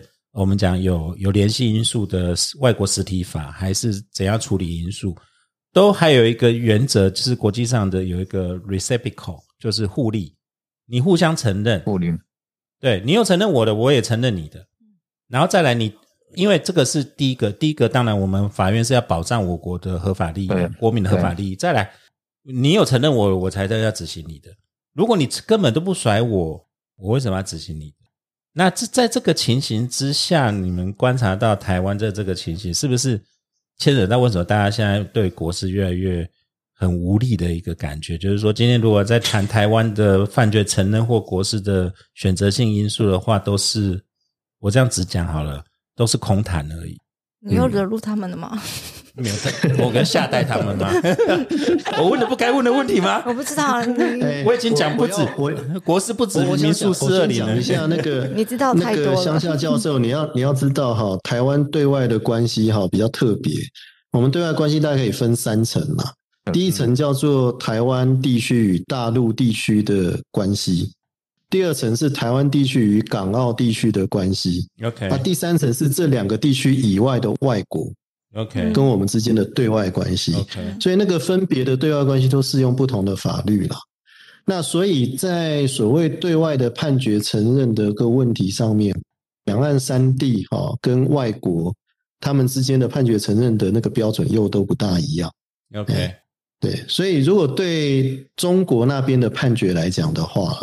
在台湾目前来说的话，还是采用一个比较尴尬的一个标准，叫做中国的法院的民事确定判决有执行力，但是没有既判力。嗯哼，哎，很奇怪哈，有执行力没有？什么叫做有执行力没有既判？就是说，你如果对它的内容，对它可以被执行，但是如果你对它内容有争议的话，你可以在台湾再打一次。对对，它这边这样子，因为挑战执行，这个是比较有问题。那那你执行之后再打一次，这样判决不信任呢？不是，你要执行的时候就可以挑战说这个执行是？不是啊？你说有记有执行力，可是没有记判力嘛？那我执行之后还可以再打吗？执行前就可以打了。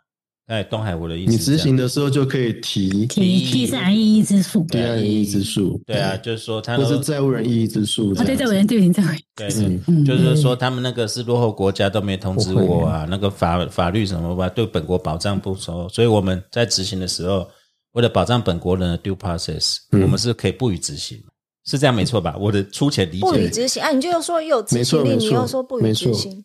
哎，因为各国法院不是你外国判决，除了美国判决，我不知道美国判决到台湾判决是自动执行啊，这我不确定。你刚刚不就来带小孩了吗？我不确定，但是都会有一个审查过程。我想这个，因为就算欧盟现在有统一的，可是。在彼此法院之间，欧盟的会员国各个判决还是要有一个认可。一般一般，我们对于外国法院判决就是做形式上审查了，他不会去再就内部的实质做审查，除非有违反公序良俗的情况才会做实质审查。OK OK，否则的话，他原则上就是形式上过就过了，所以他就承认。我们现在情况就是，呃，只要外国来的判决，呃，我们大部分的除了除了呃左岸。西台湾不一定啊，西台湾跟港澳不一定，大部分都自动会执行。我另外想到一个问题，那如果是呃，其实是台湾没有的罪名呢？比如说像是那个敌营的小孩，不是不是拿武器的那个刑法，那个形式形式又不一样。对，可是我们台湾没有吃。我们后来还是起诉他另外一个，为了彰显我们台湾有刑事管辖权，所以我们又把把他起诉一次。所以，因为我们没没有，就是我说没有类似的法律，有没有这种情况？就是我们台湾或美跟他所犯的罪，其实是在我们台湾是没有这种罪名的，有这种情况吗？他们三个是。国际司法不是国际公法。OK，那我问的是母法的问题。我们我们问的是国际母法的问题。对，问的是母法问题。这边我可以呃补充一下，那个呃，刚刚那个乡下教教教授讲，就是说，哎，要你承认我，我才承认你嘛。哦，我们这边现在是稍微比较放宽一点，就是你没有不承认我。我就可以承认你。哇，好艺术啊！这什么意思？好尴尬，好艺术啊！这什么意思？你可以解释一下。你在讲，你没有不承认我的可能性，我就承认你。你你没有不承认我国判判决的这个记录的话，那你的判决我国也可以承认你。目前好像是有，嗯，就原则上是承认了。对，就原原则上都会承认啦。就是就是，我觉得这已经快进入到那个存在主义的境界。没有没有，这个就是就是一切都是虚空，一切都是虚无。就这就有点像是跟一个女生讲说，她没有告白，说有没有爱你没关系，我们爱着她就好了。哇！你当初就这样把 s u p e 骗到，对不对？我没有听懂他在讲什么。对对。但是这个这个就是一个很奇妙的状态。那如果说他有不承认我们的记录呢？因为这个发生过，现在案子发生过。对，因为我们四百零二条互相承认是一个是个要件嘛，要件对啊，对对，所以他如果有明确不承认的话，那应该就是符合这个这个要件，我们就不承认他了。嗯，那我刚刚讲的那个就是说，呃，我们因为当然这个要件在外国法院判决的承认跟执执行，是不是适不适合把这个要件互相承认列为一个？要件这个是有争议的啦，哈。那那但是我们现在毕竟把它列为一个要件，嗯所以我们现在呃一般解释上面这个要件尽量是把它放宽一点，就不用你有曾经承认我，我才承认你，就只要你没有不承认我的记录，那我就可以先承认你的。嗯，OK。但是这样子会不会对本国人？因为就是我们刚才讲很多。国家是对有些要执行的时候，是会站在本国的利益立场，保护本国人嘛？例如说，我们今今天如果假设东海湖被 FB 告了，然后在在 Santa Clara 地地方法院依照辩论判决啊，然后就拿来台中要执行啊，然后查扣你的录音机啊，跟所有的设备啊，对啊，对，因为你散播谣言啊，说什么做那那这没有没有民事损害赔偿，就是说因为对对对，那这个我们根本。这个这个这个在保障本国利益上面，是不是就出现一个很疑问的一个空白？这也造成说国事在这边的讨论不多还是不大？然后再追追接续另外一个问题，因为你刚才那个呃，你有提到我们文化班有提到这个东西，只要外国没有不承认我们的记录，所以现在其实我们台湾政府很少。也尽量避免在国外直接诉讼，对不对？也会造成这个这个后果。嗯，OK，这这两个大问题，请教一下。嗯，刚刚你提到那个，就是说关于这个本国呃人民利益的保护，其实这个在我自己认为，这个在国际司法上面，这个一项是，就说国际司法看的。不光是只有本国人人民的这个单单方面的本国人人民的保护，他可能更多的会考虑到，哎，我们国跟国之间的一个协调，或者国跟国之间的一个合作。如果光只考虑到这个本国人民的保保护的话，那搞不好，例如在管辖那边，只要牵涉到我国人，我国就管辖。对。但是问题是，那你纵使做出了胜诉判决，你要怎么拿到外国去执行？嗯哼哼哼，这个可能就会会发生问题。所以从国际司法的角度，可能是呃，当然从国内法，那当然可以比较着眼于，哎，我要保护内国的人，但从国际司法的角度，可能不能只考虑这一点，他必须要可能要更广的，诶，因为他毕竟是在处理不同国家之间的一个一个问题，所以国跟国之间怎么协调，国跟国之间怎么啊彼此有一个呃，包括礼让啊等等，这个可能是在国际司法上面要比较多一点这方面的的的考虑啦。但是这个就是呃，我接点，因为刚才我们讲到说德国呃联邦。宪法法院就是呃，对于美国法院的批的天呃所谓的惩罚性审判赔偿不认同，嗯，接连也造成美国开始就是说对海牙这这个 convention 啊，对于这些协同，他也就开始抵抗了。说那你既然不认同我的，那我也不要来认同你的，对啊。然后那但是各位站在一个国际的司法的或者国际条约角度是说，这个条约是希望大家能够同心协力。能够协力为主，可是也因为这样子造成 Hague Convention 现在是只有 private law，可是让在国际 jurisdiction 这边一直通过不了嘛，一直没有办法到到达多数。我我们在国际司法上比较讲一个概念啊，叫做判决流通啦。嗯哼哼，就是说各国判决希望，特别是金钱给付这种判决哈，因为讲到钱这个东西哈。呃，尽量让它能够流通是最好的。嗯哼哼。好，那所以那个金钱给付判决的话，呃，尽量能够减少它的障碍性。各国的金钱给付判决能够在彼此尊重的情况之下，然后相互流通，这是最好的。OK，因为这可以省去很多这个诉讼上不必要的成本跟花费了。对，好，所以这个部分比较容易得到共识。但是如果对于这种人事的判决哈，或者说一些比较涉及到。公共政策利益的判决的话，你要讲流通，这个其实不是很容易。这也是为什么，因为在海牙公约搞了那么久哈，他到对他最后排除那些所谓的人事判决或者什么那种比较公共利益的判决。他不去讨论这个部分问题，他只就金钱给付判决这个部分比较去达成一致性的共识啊。对对，会变这个样子。这边可以再讲个比较更深层的，就是说，我们当然我们从法律的角度，国际司法大概就是管辖的冲突，或者是呃实体法的这个这个这个冲突。但是，例如以刚刚那个，它更深层的可能是各国制度的。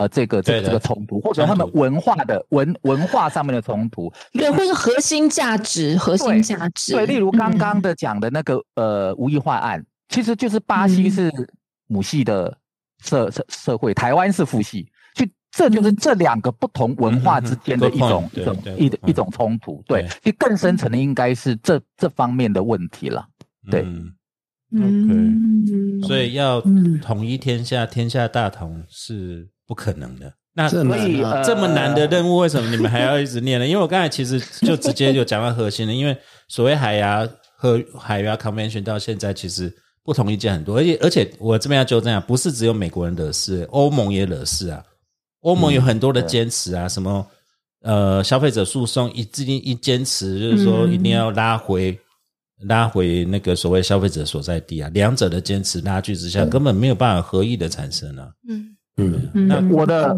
这么困难你们的挑战在哪里呢？加上台湾又特别的国际地位，对不对？而而且其实有一些问题更难的是新制度的引进啊，比如说我们讲现在我们那个同性婚的问题是这样啊，嗯，对，对啊，你说台湾现在有同性婚了，可是我们有一个制度是国外有我们没有的，叫做比如说像那个 Park 那个在对对。对，在在。法国有所谓的 c 就叫伴侣制度嘛，伴侣制对对啊，这个伴侣制度是台湾没有的。那假设今天一个台湾人如果跟外国人成立一个伴侣制度的话，缔结一个伴侣关系的话，台湾的法律要怎么评价他？嗯，这会是一个问题啊，因为涉及到你有没有继承权呢？啊，然后如果这个伴侣如果拆伙的话，你能不能要一半的钱呢？啊，然后你们要是有共同领养小孩的话，这个小孩的监护权是在谁的？对对对。所以这个也是我们一般我们在国是在做的，就是 这个事情，就是哦，这个真的很复杂，这个不知道怎么样千头万绪如何说起，然后又涉及到宗教的问题，大家就更更那个坚持了这样子。可是这个复杂是一个想象性的复杂，还是一个实际有真的可以去实现？因为我们刚才讲说，台湾现在是东东北亚最进步的嘛，那就是说很多其他国家的就跑来台北结婚。然后回去他的母国以后，那些母国有鸟我们台湾的这个登记有多少我少？觉得像你刚刚 像东海湖，你刚刚提的那个问题，就很很有很有可能会发生啊。对对对，对，像你刚刚提到说，诶，那他们是伴侣关系，然后那我们台湾又都是原则上承认所有的呃尊重其他的的判决之类的。对对对，那回到台湾以后，那碰到我们的继承法，碰到我们的那个侵权的时候，要怎么处理？嗯，对你刚才提的问题，我很想知道答案诶。哇，糟糕这个哦，写篇论文吧。这个涉及到法规欠缺的问题啊。嗯，对因为我我刚刚的问题，刚刚我在问那个低音小孩的问题也是，其实有我比较想要讲的是这个啦，就是说，就是没有的欠缺，我怎么执行？对我如果没有这个东西的话，我要我要怎么去执执行你你的你的判决？对，这个通常哈、民法学者讲到不能讲的时候，就会用一个很简单的四个字，叫做类推适用，嗯不是吗？哦，就是说，你这个制度上面来讲呢，虽然我没有，但是有类似相近的制度，我可以用来援用啊。那同样的法理，我可以来做啊。因为民法第一条就跟你讲嘛，民事法律所谓规定的依习惯，无习惯的依法理嘛。嗯那你要判断这样的一个法律关系，当然就是用法理来做判断嘛，嗯会变这个样子啊。对，那至于你法理要怎么建立，那就有一个说得过去的理由啊，那就是国际司法学者说了算了。简单的说是这样。嗯哦，我有，我有，我有，我有。那这样子讲起来，其实有一个正面的，就是说，台湾现在是因为其实国跟国际两个字的呃学门在台湾都算是不是玄学啦。嗯嗯虽然我们两个中龙是国号称是国际，一个是国际公法，一个是国际贸易法嘛，啊、对，那也跟台湾这个其实我们是可以有一个评论，就是说，其实越是这种小国，我们国际上的相关的法律人才越多才好。对。啊，嗯，但是国际司法至少比国际公法好一点点，是它的弹性比较大，而且最初的海牙公约好歹我们有签签字嘛，对不对？那所以至少彼此间的协调的空间比较大，那里面处理的真的是实质的人事、财产，还有很多纷争的问题。那这这一点是真的蛮重要的，蛮敬佩。哎，我很好奇，对啊，我很好奇，因为其实。哦，糟糕！我又要开始讲疫苗惹怒国际司法教授的话了，因为我想说，在这个国际司法很视为的时候，就是好像一天大家都不是很重视这个嘛。因为如果大家真的很重视的话，今天东海湖就不会说他要录这一集啊，对不对？还找了两个这个重量级嘉宾来。那我我的我的问题，在我们刚刚已经哎，慢慢可以让我们大家理解说，其实国际司法是很重要的，而且它不是一个呃天边的理论，它其实。真真切切会影响我们生活中很多事情的一个一个决定，然后或或以及它后续的发展，还有它的执行哦。我很好奇的是，现在台湾是不是真的研究国际司法的人不多了？如果我想问一下苏州雕老师，在日本研究国际司法的人多不多？就现在台面上的的的教授啊，或是学者啊，就是他有在研究国际司法，然后相对相比回来我们台湾的状况。嗯，嗯你们怎么看？为什么这个这个学科这么视为？嗯，其实在日本国师的老师非常的多，那可能也跟考试制度有关系啦。因为日本的考试是会是有国师选考的，就是像呃我们的制度应该是有点参照日本的。日本他们的话，除了几个必要科目一定要考以外，另外还有选考科目，好像三到四组吧。那其中有一组就是国际司法及国际贸易法、国际经济法。国际司法跟国际经济，嗯就是其实就是国际经贸这样子，然后里面就会考国际经济法跟国际司法。对，所以国际，嗯。然后这一组是最多人选的，因为毕竟日本其实他们很多其实涉外案件也是非常多。日本毕竟很多大公司都会在东京啊、大阪这边设设公司行号，所以他们其实涉外案件相当的多。那所以如果你考你选考的时候是选这一组，其实在就业上面也有一些帮助，就感觉好像比较、哦比较国际化这样子。对，所以其实国师的教科书是每年都好几，就是每年好多老师在出，然后每年都在版，就是每年都会改版，每年都会改版的。对，所以你你看那个国师，你看那个那个门科目受不受欢迎，其实就是看那个教科书啊在多久会改版一次，要多少老师出那个题目的书。那其实像国师这个题目，在日本一向就是每年一定就至少有三四本会一直改的。因为哦不过这跟考试制度当然也是有关联啊，这有时候考试领导教学这也是这是难免的，对啊。所以在日本的话，其实蛮多老师是研究国师的。那还有日本还有一个制度，就是你那个他们教授退休之后啊，常常就去做律师。嗯他们教授退休可以取得律师资格，对，所以像像很多国师老师，他们退休以后，他就会去一些，他就会开始，他就会开事务所，真的开事务所，然后就处理这种涉外案件。哦，原来如此。嗯嗯嗯。其其实，在台湾哈，我们去如果发现呃，往这个判判呃判决搜寻网上面去看，其实，在台湾真真实实的，其实涉外案件的判决，其实确实是还蛮多的。国际司法的判决是蛮多的。那我觉得为什么感觉在嗯学术上面好像比较不重视？其实还是牵涉到一个问题，就如同刚刚这个苏州雕是讲的，就是说台湾还是毕竟感觉上比较是考试领导教学了。那因为目前台湾的呃呃这个法律考试的制度，国际司法它虽然是一科，但是它只在第一试，只考实体的。选选择题，所以被认为并不是一一个比较，并不是大科。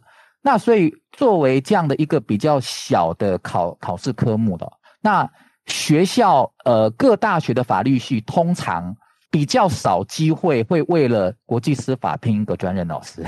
啊，这样子啊，对，那你没有为了国际司法，如果一个学校里面没有国际司法的专任的话，那他可能就没有办法在那边，例如在研究所开课指导论文，那就不会有人来继续学这个传承传承，继续把它传承。所以这可能是台湾目前的一个问题，就是说，其实实务。确实，呃，涉外判决或者遇到涉外案件，其实机会是呃是还是蛮大的，但是在学校里面的状况可能又是另外一回事。我觉得这个可能跟我们的呃司法司法考试应该是有蛮大程度的关联。嗯嗯嗯。你们现在开国师的课是不是还是学生会很少吗？现在是在呃你们分属三个学校嘛？以前我们好九年三五呃四十年前呃。我本来想说，四十个头啦。二二十几年前我大学的三 三十几年前我大学的时候，我本来想说四十几年前我大学 二二十几年前我们大学的时候，那时候国师是必修嘛？必修。那现在是选修，那选修的学生多多吗？呃，现在应该是有的学校还是必修，有有的学校列为选修。那有有的学校必修又有分成，有的学校是必修，但是是。一学年，有的学校是必修，但是只有一学期。OK，嗯，对，就变成这样。那目前的趋势是，颇多学校已经改为选修了啊。嗯，对，哦，很难想，颇多学校已经把它国国际司法改为选修课了。因为这个，我我直说好了，国际公法虽然是虚无缥缈，讲真的很很没有什么实际用途了，跟国师比较，国师比较具体，国师有具实际用途。可是国际公法，你好歹。有政治系啊，政治系国关组，嗯，他们有些还是可以有混个位置。可是如果国国际司法如果连法律系都不要的话，好像其他系也没有什么存在的空间或存在的地位。那这这一点是真的很可惜，这一点是倒是因为我自己实我们从实务界来看，或者我自己在以前在美国，像之前拿那个课本那么厚，为什么？因为你只要碰到，就算是大美国，你将要碰到国际的案件，你将要处理国际的财产、国际的人事、国国际的选法、国际司法的原理原则，那是一定要去了解的啊。对，这个只要是跟你要基本商务的概念、基本呃案案件的概念都一定要有啊。那这一点是是其实是蛮可惜的。如果现在的学生突然你跟他讲一个，你很难想想象一个。新的律师突然你跟他讲一个有没有联系因素，实体法的选择是什么时候？他跟你讲他不会的时候，我们怀疑这个律师有没有职业能力。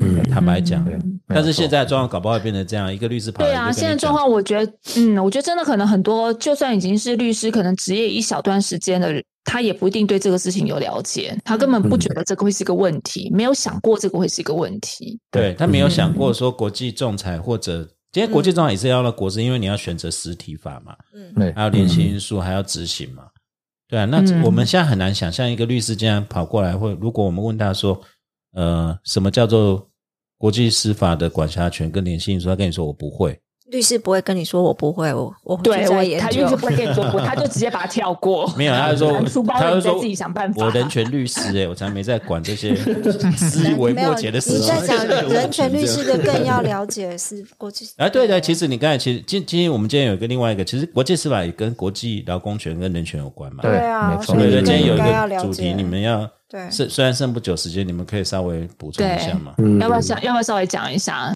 嗯，就实务上发生过一个问题啦，就那种外籍劳工啊，在台湾工作，嗯，然后呢，结果发生工伤事件，那发生工伤事件嘛，那因为要赔嘛，哈，那也判说老板要赔他这样子，那只是在实务上面碰到的问题是说，那到底他要赔多少？那个赔偿范围，嗯，到哪里？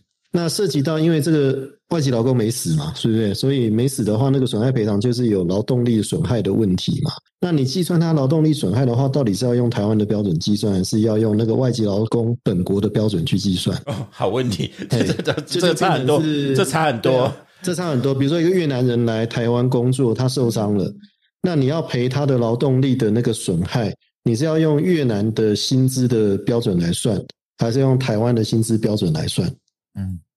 好啊，这这会产生一个问题啊。那如果你用越南标准薪资来算的话，那赔的当然就少了嘛，对不对？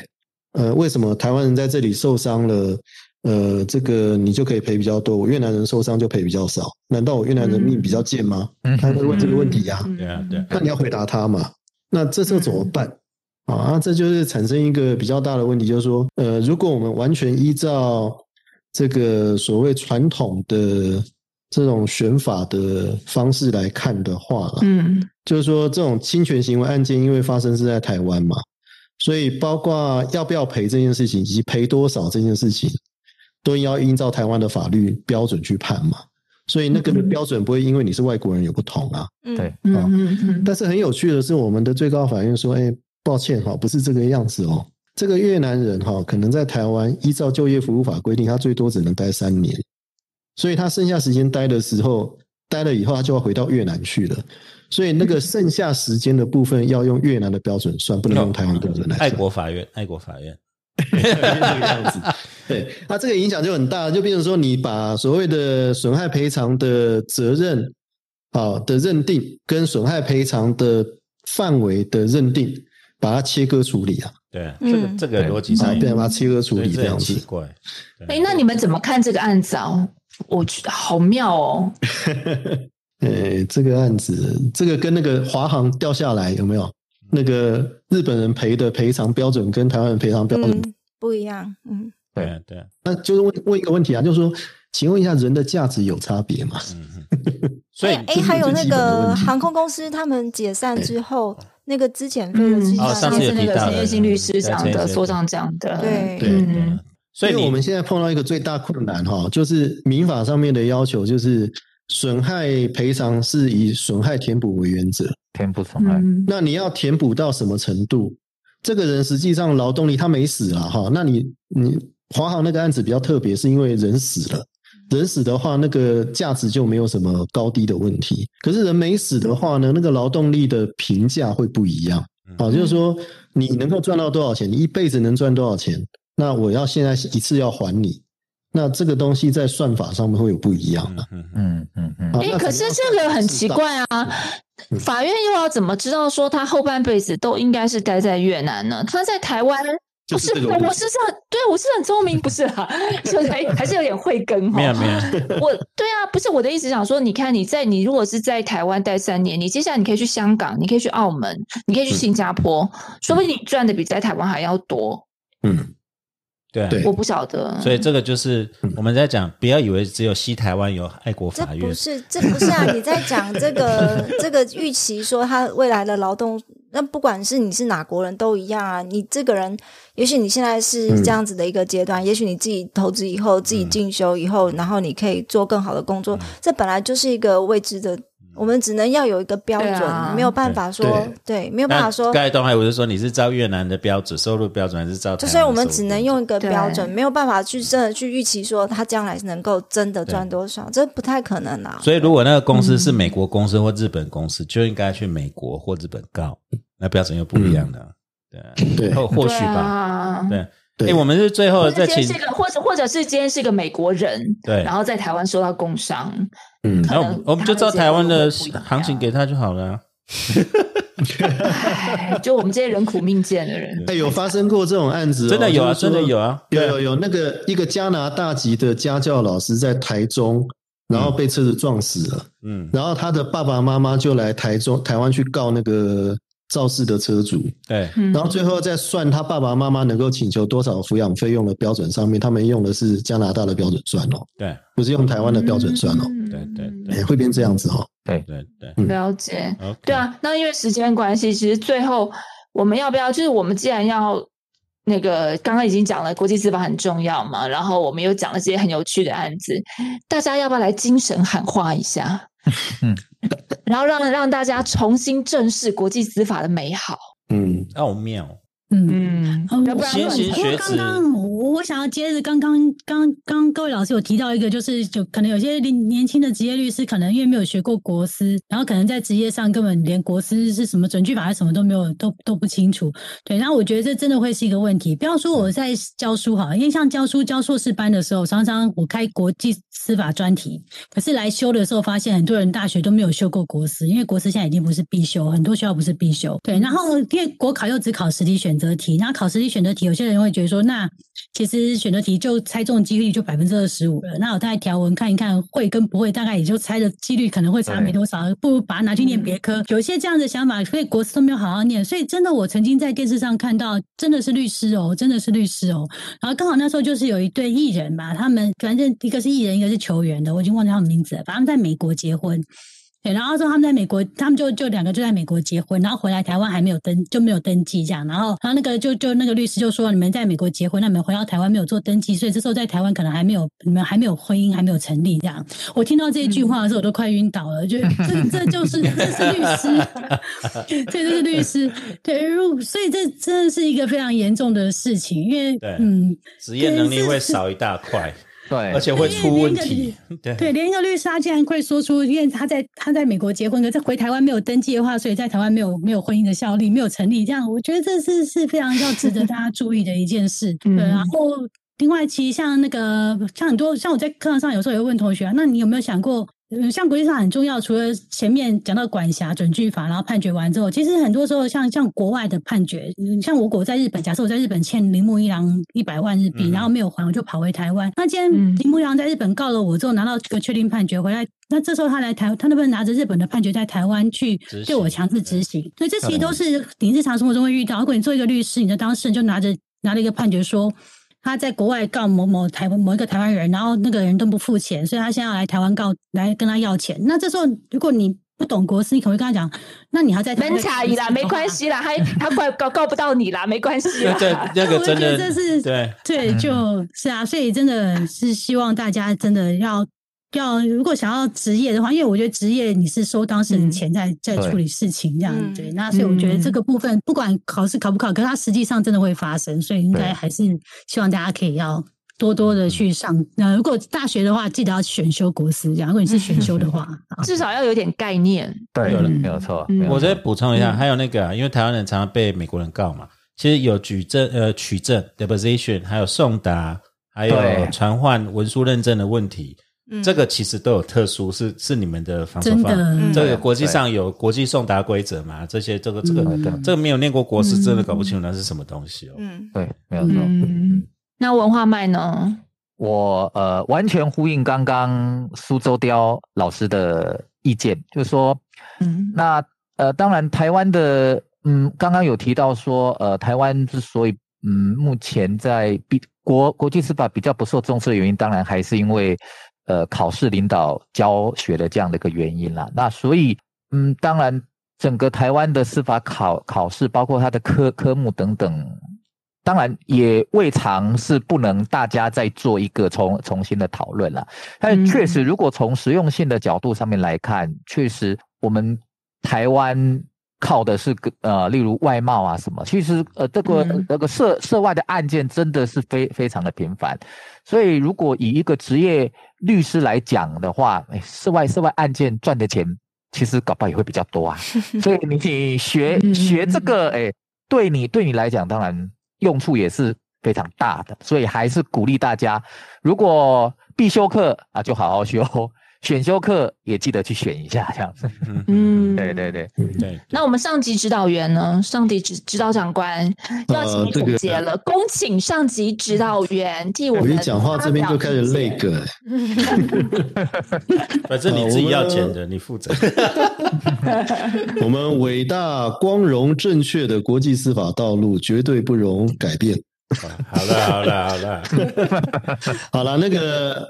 我我要这样讲，就是说国师其实有点断层的现象了，这个我们大概不容否认啊。就是说，而且其实每个学校，我现在看起来，就像刚刚这么多老师讲的，就是考试指导教学了哈，考试领导教学这样子，这种情况在台湾其实存在的啊。但是如果今天我们这个以外贸为依归，或是以外贸作为最大的依存这个经济体的这种国家来看的话，你。研究国师的少的，反而是一件非常罕见的现象嘛。嗯，哦，这个这个其实不是很乐观的情况。所以我会比较希望说，看到更多的这种杰出的硕博士论文，哈，国师的硕博士论文，啊，不管是找文化麦，或是找这个我们苏州雕。啊，这个老师写的这种杰出论文呢，他不能找你，能够他都没有在指导学生。就是说，呃，基本上我希望说，再看到更多这样的论文出现了哈。那其实真的国师随着这个全球化还有世界的这个议题越来越多啊，而且也是不断在推陈出新呐。对，啊，即使。其实像陈陈光晓觉得说这个专利是一个非常在地化的这种科目哈，但实际上涉及到专利侵权的时候，那个国师的问题也是很大的。我可不可以问你一个问题啊？那个疫苗价格要不要公布？是不是国国师的问题？疫苗价格不要公布？居心叵测。对，因为那也是牵扯到契约保密义务，那是跨学科的问题啊，跨学跨政治学吗？对，反正我回答不出来，就说那是跨学科的问题。哦，果然是上级指导员。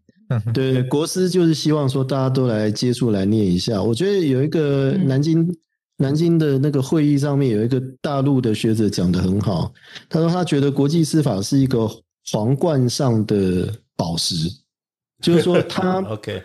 它是很困难的，但是它很闪亮，小小的一个哈，然后很困难解决这样子。那因为要得到这个宝石，所以很多人都会前仆后继去，但是它不是那么样的常常被见到这样子啦。嗯嗯，所以了解，是不是又被切掉了？对，你看它稍微又短了一点点，嗯。啊，重重点就是被切掉了，OK，所以就希望大家能够多重视国师了啊，我们国家还是蛮需要这样的人才，这样子。嗯，了解了解。哎，我们今天聊这个这么冷门的题目，竟然也可以。这么精彩耶！我觉得我自己学到非常多，而且我终于想起来以前在学国际司法在学什么了。对不 对，这这这是这是一个重重要的贡献。可是我们刚刚本来不是一开始在在在 read 的时候，本来说要找那个苏州雕老师要讲这个日本旅游的事情嘛？我刚才被你切掉，我刚才本来讲说，对，要要开一个单元，要拜托拜托。对对，苏州雕老师也是我们旗下艺人了。我们又拉其他艺人来，对啊，对啊，但因为真的很可惜，今天因为时间的关系，我们已经我们讲这个皇冠上的宝石就已经讲了这么久了哦。那最后没有，我我这边特别问一下，就是东那个苏家老师真的要开一集哦，就是因为大阪好吃的地方很多。然后，对，而且我们好想回回味一下大阪，好想回味一下日大大阪有天下厨房之称，你知道为什么？然后，然后那边的东西真的很多，而且而且其实买东西最便宜都在大阪，对对，因为他那边的那边的那个货量很大，因为很多在那边转运的，就是你不管要送到日本很多各个地方，他其实那边是最多，所以发现很多的时候，我像我在大，我不会去东京买东西，我都在大阪买东西。对对对对，所以大阪烧真的是大阪烧真的是大阪来的吗？大阪烧是大阪来的，然后广岛烧是广是那个广岛那边，然后文字烧才是东京的，然后他们都不一样。我的意思是说，家呀可以看，对，你看现在已经停不下来。对，因为就是说真的要开一集，因为 对啊，我们的经验是日本的日本的店，就是说有就是有熟人专家指点的店，这个味道会差非常多。对啊，没错。像我们这些观光都是都是在那个道顿崛那边，就就看到那个螃蟹会动，就进走进去，或者看到新在桥，对啊，或或者看到那个河那个河豚嘛，河豚的有个灯笼就走进去，后来才知道，就当地的老师也跟我们讲说啊，他们都不去那边，他们去哪里？啊，当然啦，对啊。拜托，我个要呼吁一下，我对我要呼吁一下我们的听众，如果你有想要听我们这个苏州雕老师给我们分析日本哪里好吃、好玩、好买，对，你请你赶快在下面。留言、按赞、爱心，我管你们按什么，你就给我留言就对了。然后重点是五星按赞，然后敲碗苏州雕老师，这样的话我们才能够下次再拜托他来跟我们讲哪里有好吃好玩，然后好买的地方，为解封做准备。对对对，我们要报复性的答谢日本，对不对？报复性的答谢日本，我们打的 A G 都是日本来的。对对啊对啊对啊。好，那今天就先讲，真的非常感谢文化曼老师还有苏州雕老师，今天。又来参加我们的节目，然后来跟我们分享这个国际司法的重要性。重点是呼应我们东海湖啦，不然他真的很烦，一天到晚吵我们说要讲这个国际司法的议题哈。好，那我们今天就到这个地方喽。那谢谢各位哦，拜拜拜拜拜拜拜拜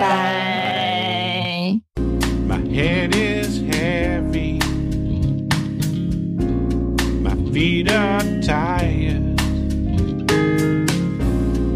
Troubles many from dreams I've tried. Black at the city with her concrete knives and try if I might.